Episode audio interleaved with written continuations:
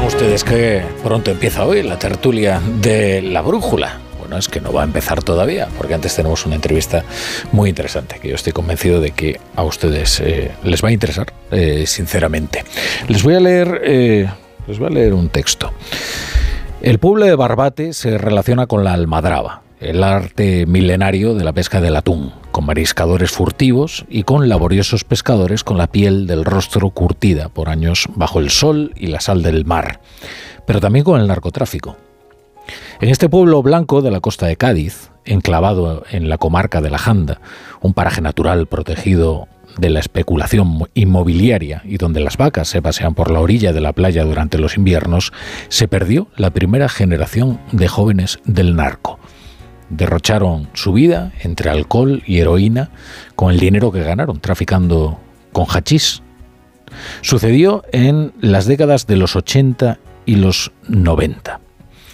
El autor de, de estas líneas es un reportero, que es alguien que va a los sitios habla con la gente y cuenta lo que ve.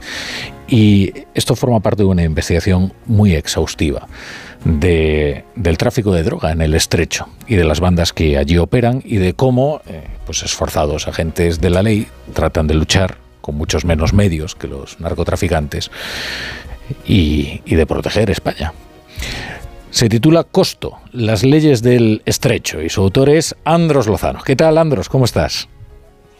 ¿Qué tal? Muy buenas noches, compañero. Muchas gracias. Muy buenas noches. No, hombre, por favor, gracias a ti por, por estar en, en, la brújula. Entonces, esto, vamos a ver, de Barbate, mm, desde luego a ti no te pilla de nuevas, pero a nosotros tampoco debería, ¿no? Pues yo creo que no, que, que, no debería pillar de nuevas a nadie. Lo que pasa es que sí que es cierto que, que, que parece que, esto del narcotráfico eh, es un problema que tienen ahí abajo unos, unos cuantos de, del sur o unos cuantos de, de, la provincia de Cádiz y que, bueno, que, van lidiando como pueden con, eh, en el día a día.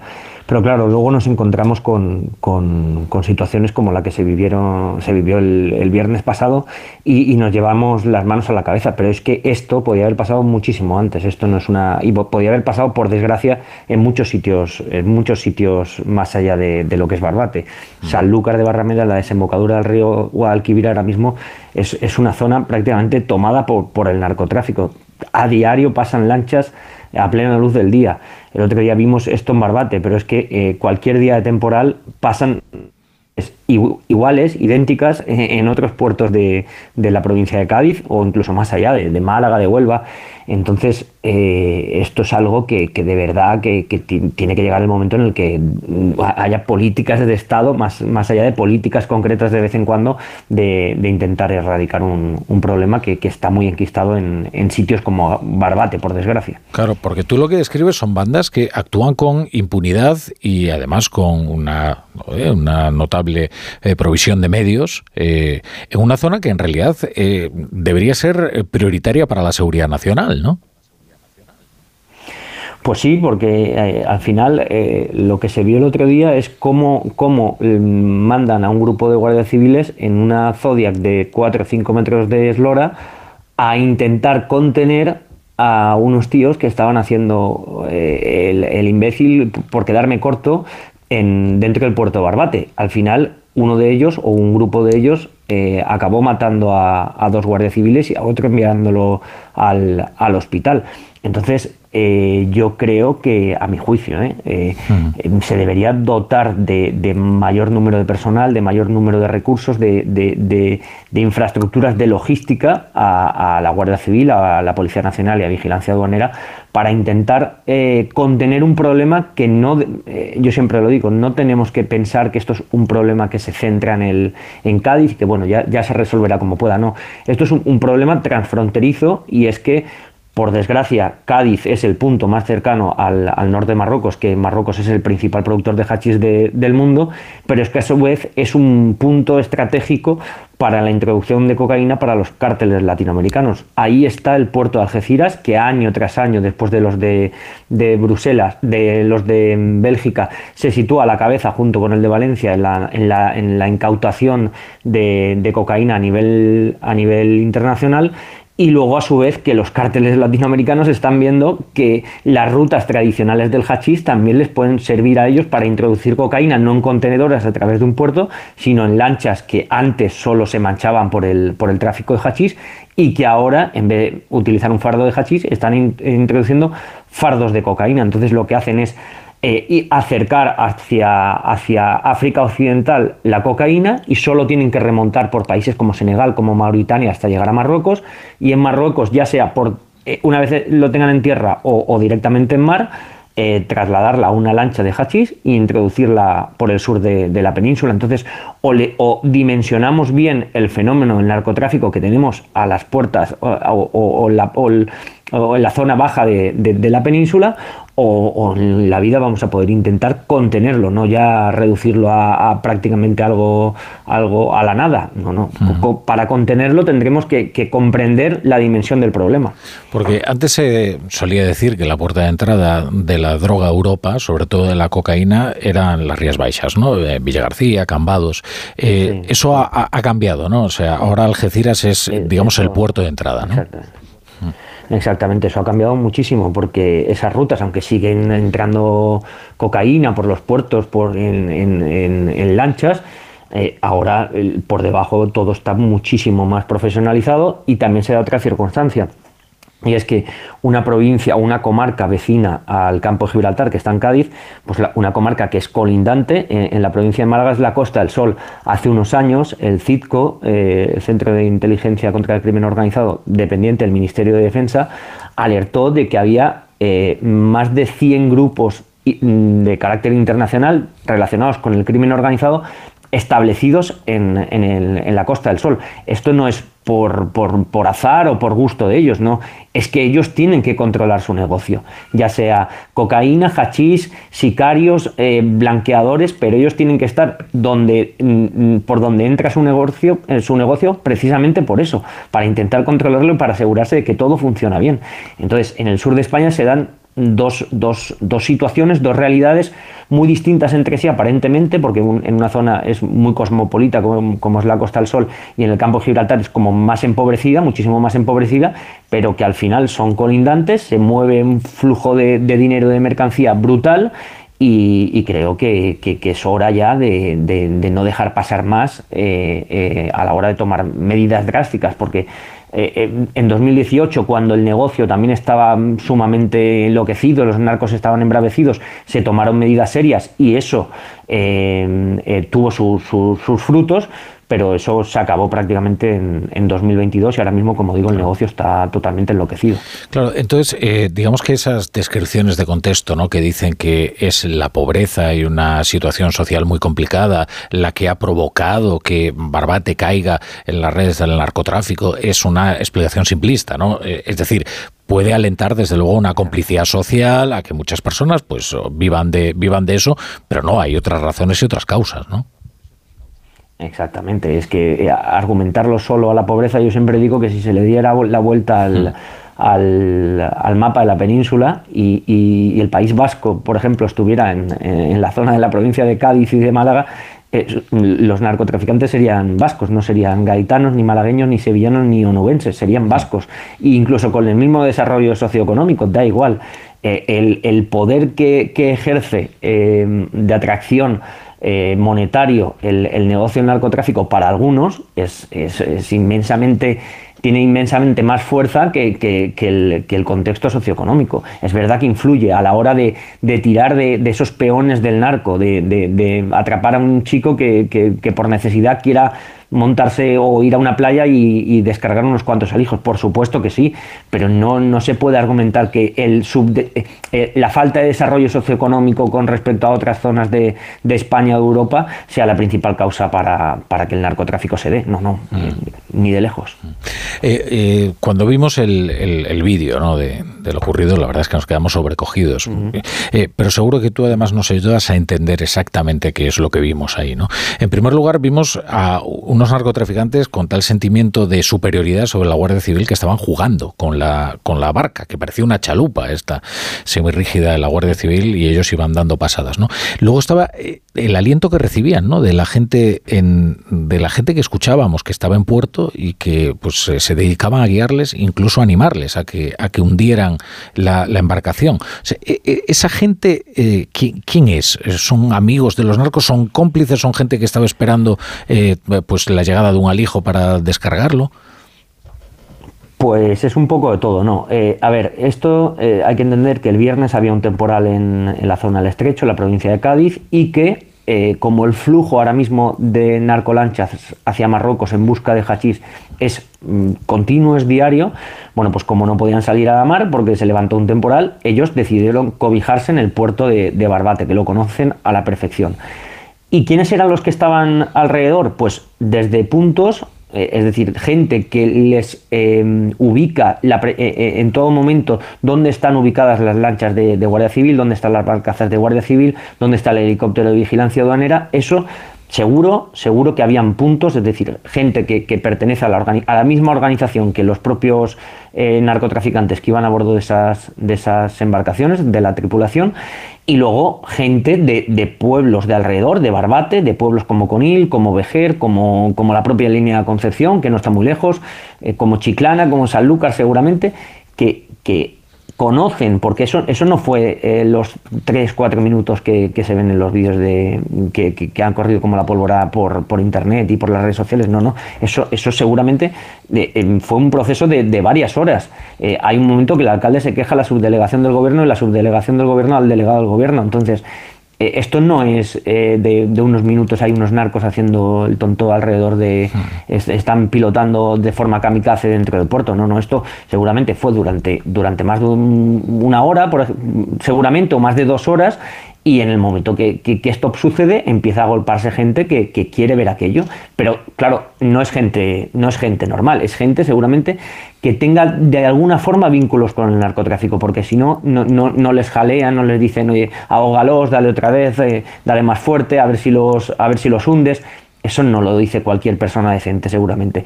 Y, en defensa un poco de Barbate, que es un pueblo estigmatizado por, por la droga y por, por los narcos, que, que no, no, pueden negarlo, pero sí que es cierto que toda la gente que había ahí no, no es de, ni mucho menos de Barbate. Hoy el alcalde ha dicho lo mismo y, hasta donde yo sé, no, ni mucho menos era, era solo gente de Barbate. Claro, ocurre un fenómeno parecido, ¿no? También al que ocurrió en las Rías Baixas, ¿no? En el que se junta todo también, La complicidad social, sí, de una parte, que ve cómo eso genera actividad económica y se calla, los que tienen miedo, y también es muy legítimo y muy comprensible, ¿no? Y, los que no, los que se revuelven y que al principio son pocos y que, mm, bueno, pues eso siempre va creciendo y, que, generando su propia marea, ¿no? Eh, este, este Quique el Cabra, eh, que es eh, uno de los, de los detenidos, uno de los que eh, conocía la, narcolancha que pasó por encima de los guardias civiles, este que es una celebridad del AMPA allí, es conocido. Bueno, a ver, es, una persona de la línea de Concepción vinculada desde crío al primero al negocio del contrabando de tabaco, que es, es es una forma natural de, adentrarse en el negocio del hachís, es decir, tú empiezas primero a contrabandear con pequeñas embarcaciones, con motillos, el, tabaco que sale de, Gibraltar, ese es el, paso previo de muchísimos, de muchísimos narcotraficantes, y, cuando ya adquieren cierto cuerpo dentro del negocio, pues se pasan al, por la propia inercia del negocio, se pasan al, narcotráfico de, de hachís. Él, procede de, ese, de, ese mundo. Luego tiene eh, antecedentes pues, por desobediencia a la policía y, no hace demasiado, eh, durante la pandemia, eh, protagonizó una situación sumamente vergonzosa y porque eh, hubo un, brote de, COVID en una residencia de ancianos en, San José, en Alcalá del Valle, en la Sierra de, Cádiz, y trasladaron a un centro sanitario, a un centro asistencial, a un grupo de una veintena, una treintena de, ancianos, precisamente para darles mejores, eh, mejor atención bueno, pues este fue uno de los pocos de la línea de Concepción, porque al final fueron poquísimos, porque la línea de Concepción tiene 63.000 habitantes, que, salieron a la calle a lanzar pedradas contra ese autobús y a decir que, bueno, que, que cómo osaban las autoridades y la policía y la Guardia Civil que estaban custodiando el autobús a, traer a su pueblo eh, unos pobres ancianos que estaban, que se habían contagiado del COVID y que estaban en situación muy, muy precaria. Pues este es un poco el, perfil de, esta persona, pero es, es muy conocida dentro del, negocio del narcotráfico, pero por ser un peón más del, negocio, que puede hacer cualquier función dentro de, una organización. Hmm. Tú cuando eh, estabas investigando para escribir Costo, eh, eh, bueno, pues patrullaste con, con, la Guardia Civil, tuviste, bueno, y también hablaste con muchos, en fin, narcotraficantes de allí. había un Guardia Civil que te decía que, que esto que la gente ya no quiere trabajar allí. O sea, que, que antes la peligrosidad estaba en el País Vasco, en Navarra, pero que ahora lo que uno se encuentra en, pues, en el estrecho es penuria y peligrosidad ¿no? y conflicto. Claro, tú imagínate que, tú eres policía, tú eres guardia civil y, hay plazas en, en, Algeciras, hay plazas en la línea o directamente tu cuerpo te, envía allí. Y, te planteas irte con, tu familia, con tus hijos y ves que cuando te instalas allí en un edificio cualquiera no puedes tender la ropa mm, de trabajo porque te señalas como policía o como guardia civil. Eh, los compañeros de colegio de tus hijos o los padres de los compañeros de colegio de tus hijos saben que que, tu padre es, policía o es guardia civil, que eh, vas a determinados sitios y las miradas te señalan como policía o guardia civil. Entonces, eso para vivirlo un día a lo mejor lo superas, pero para vivirlo de manera continua eso es muy, muy duro, eso es muy duro, porque al final es más el ambiente de, tensión que se genera a tu alrededor que, la amenaza física de un acto terrorista, como a lo mejor podían eh, sufrir en, en, el País Vasco hace, hace 15, 20 años.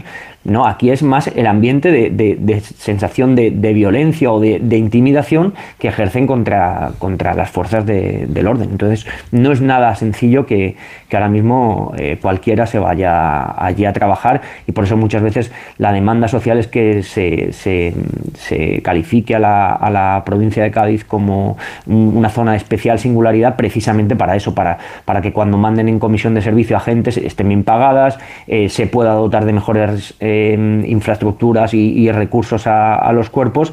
Y bueno, yo creo que por ahí debería ser un poco también el camino para, intentar combatir el, narco en la provincia de Cádiz.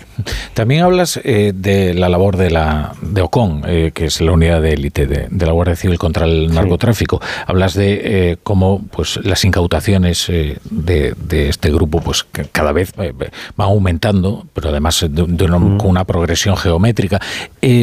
las asociaciones de, de guardias civiles están eh, diciendo que es incomprensible que se haya disuelto esta unidad de élite o que al menos no esté operando eh, como operaba antes. Eh, ¿tú, ¿Tú qué opinas?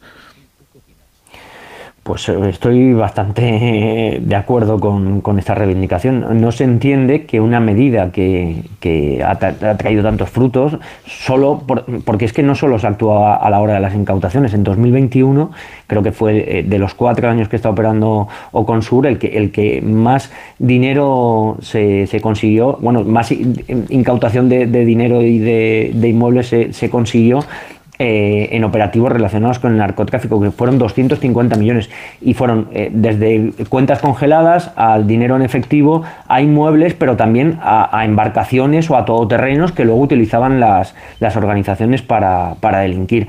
Entonces no se entiende muy bien, eh, se argumentó que bueno que es muy costoso, es cierto que es muy costoso porque muchos de los, de los agentes estaban en, comisión de servicio y estaban pertenecían a otras comandancias que también necesitaban para esos agentes para otro tipo de, labor, pero no se entiende que, un grupo específico, que es el OCONSUR, regido por, un mando superior que, también tenía, eh, que, se dedicaba más a las labores de inteligencia, eh, no se entiende que, se desarticule de la noche a la mañana cuando había conseguido, con epicentro al principio de su acción en, el campo de Gibraltar, erradicar a los grandes clanes del narcotráfico en el campo de Gibraltar, que era el, sitio donde se tenía que comenzar, pero es que luego amplió su radio de acción desde Almería hasta Huelva y fue mm, golpeando uno tras otro a, todos los clanes que operaban en el, en el litoral andaluz.